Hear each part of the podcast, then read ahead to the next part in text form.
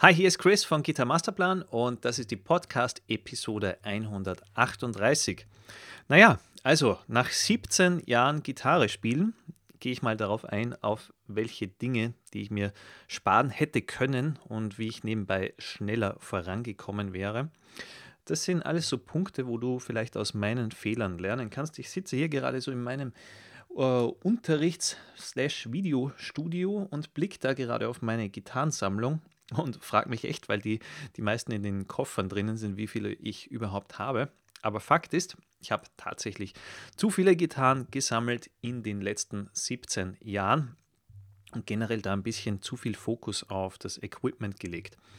Und ich glaube, da, da neigen wir Gitarristen generell ganz gerne dazu, dass wir zu viel über Equipment recherchieren oder denken, hm, jetzt dieses neue Equipment könnte uns besser machen oder diese neuen Gitarren-Pickups oder neue Verstärker oder ähnliches. Und irgendwann fällt man da zu tief rein, finde ich, beziehungsweise sehe ich es auch bei vielen Schülern, die dann ja, Equipment sehr in den Vordergrund rücken.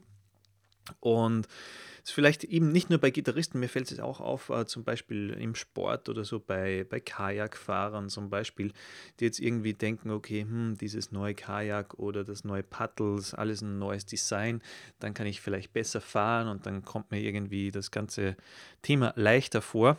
Dabei, aber was wirklich zählt, ist einfach ja, mehr zu üben, mehr das äh, umzusetzen, sei es jetzt eben beim Gitarrespielen oder zum Beispiel bei Kajakfahrern. Da holt weniger das Boot raus, sondern mehr der Paddler, wie er mit den Paddel umgeht und, und mit seinem Boot und so weiter. Und bei uns Gitarristen ist es auch so.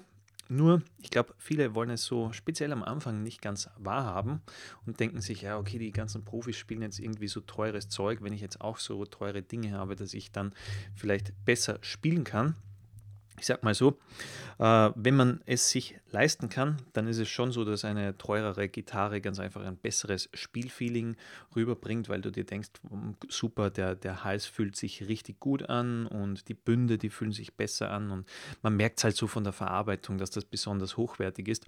Ist wie wenn du zum Beispiel jetzt irgendwie dir ein Auto ansiehst und keine Ahnung, mit jedem Auto kommst du von A nach B, aber zum Beispiel vielleicht macht es mit einem Mercedes mehr Spaß als äh, mit einem Dacia. Wobei man mit beiden vorankommt und ans Ziel kommt. Und letztendlich ist ja nur wichtig, dass man kuppeln kann, schalten, gut fahren und so weiter, bremsen und man äh, rasch an das Ziel kommt. Und so ist es ungefähr beim Gitarre spielen. Also ich habe echt tatsächlich am Anfang viel zu viel Fokus auf das Equipment gelegt und da viel mich auch beeinflussen lassen sei es zum Beispiel noch so quasi offline sozusagen von Verkäufern in der Stadt, die irgendwie dann im, im Shop die neuen Modelle gezeigt haben und wo halt, du hast halt eine Sympathie entwickelt zu einem Verkäufer und dir gedacht, okay, wenn mir der das empfiehlt, dann wird es ja wohl richtig cool sein.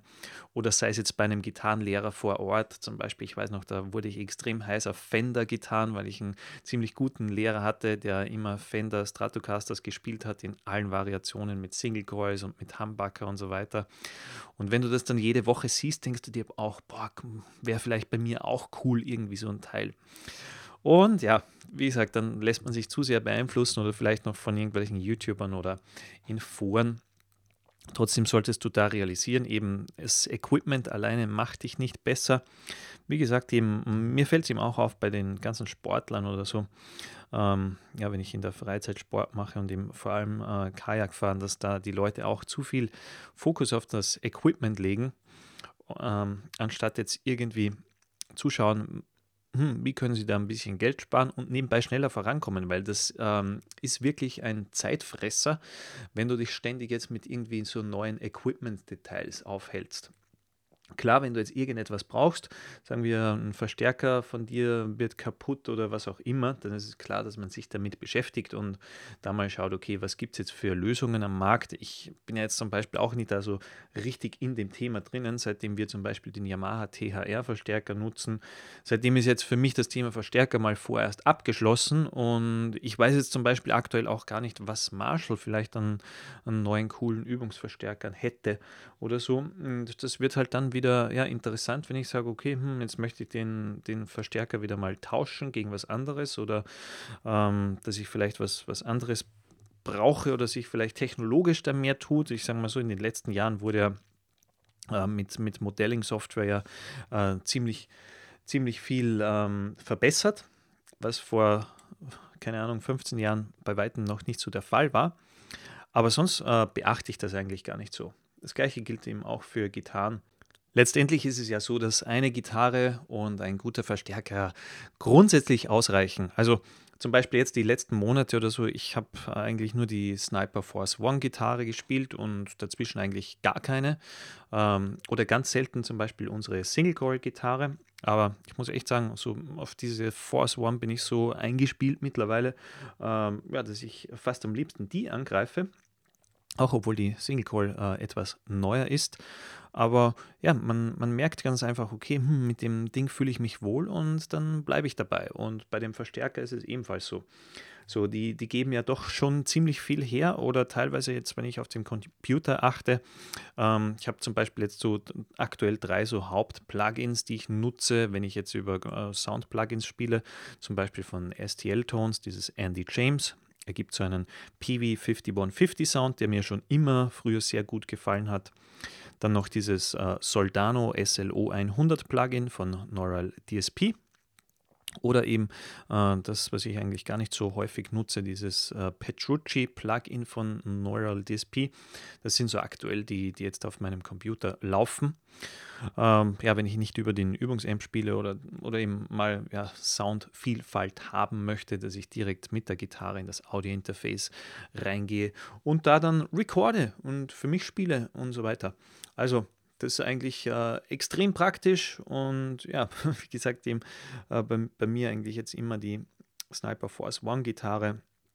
Aber es, es, soll jetzt auch gar nicht so ein Push rüberkommen, so auf diese Gitarre, weil wenn du dich, keine Ahnung, auf einer Fender oder Chevelle oder was auch immer wohlfühlst, dann nutzt doch auf jeden Fall diese und denk nicht weiter darüber nach, sondern sei mal da zufrieden und schau ganz einfach mal, dass du mit deinem Spiel vorankommst.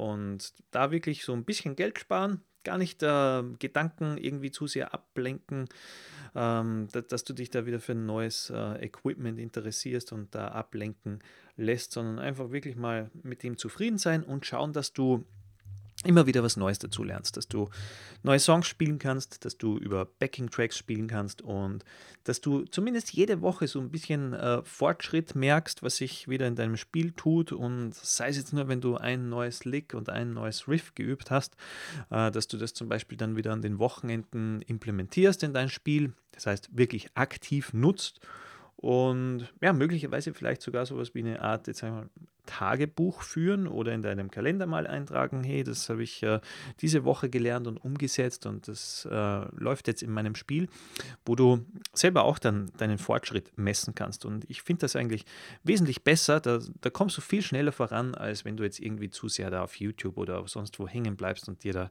so Gitarrenreviews oder Testberichte anhörst oder ansiehst. Das ist eigentlich so, was, was ich die letzten Jahre immer ganz verstärkt bei mir gemerkt habe. Und ich weiß noch, doch, doch vor ein paar Jahren war ich auch noch mehr heiß auf irgendwie so Dinge und schauen, was tut sich auf der Musikmesse oder dem Guitar Summit, was gibt es da so Neues. Aber es ist tatsächlich so, wenn du mal irgendwie zufrieden bist mit einer Gitarre, mal sagst, jetzt habe ich so einen Verstärker-Sound, der ziemlich gut ist, dann verliert man auch äh, irgendwann mal, wenn, wenn man wirklich äh, zufrieden ist, äh, mal den, den Reiz da, sich in neue Dinge reinzusteigern, wenn es nicht sein muss. Und da ist echt viel besser. Du, du schaust mal, hey, was kann ich jetzt irgendwie von meinen Gitarrenhelden lernen? Was spielen die für Licks? Vielleicht kann ich mir dann den ein oder anderen abschauen und in mein Spiel integrieren. Das ist viel wichtiger. Direkt an Songs spielen.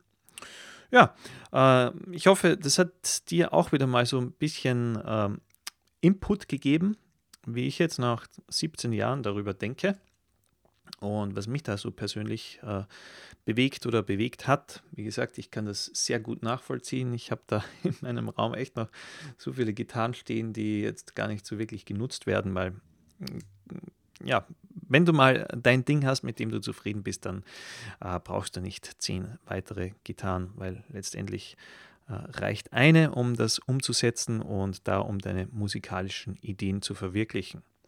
Ja, übrigens, ähm, wenn du mit uns natürlich äh, Gitarre lernen möchtest, dich verbessern möchtest, neue Songs spielen möchtest, dann schau dir zum Beispiel auch gerne mal den Rock-Gitarre-Komplettkurs von uns an. oder auch den Akustik-Gitarre-Schnellstart, wenn du auf Akustik stehst, oder den Blues-Gitarre-Komplettkurs, wenn du auf Blues und Bluesrock stehst. Ja, dann hat es mich auf jeden Fall gefreut und wir hören uns in der nächsten Podcast-Episode. Bis dahin, rock on.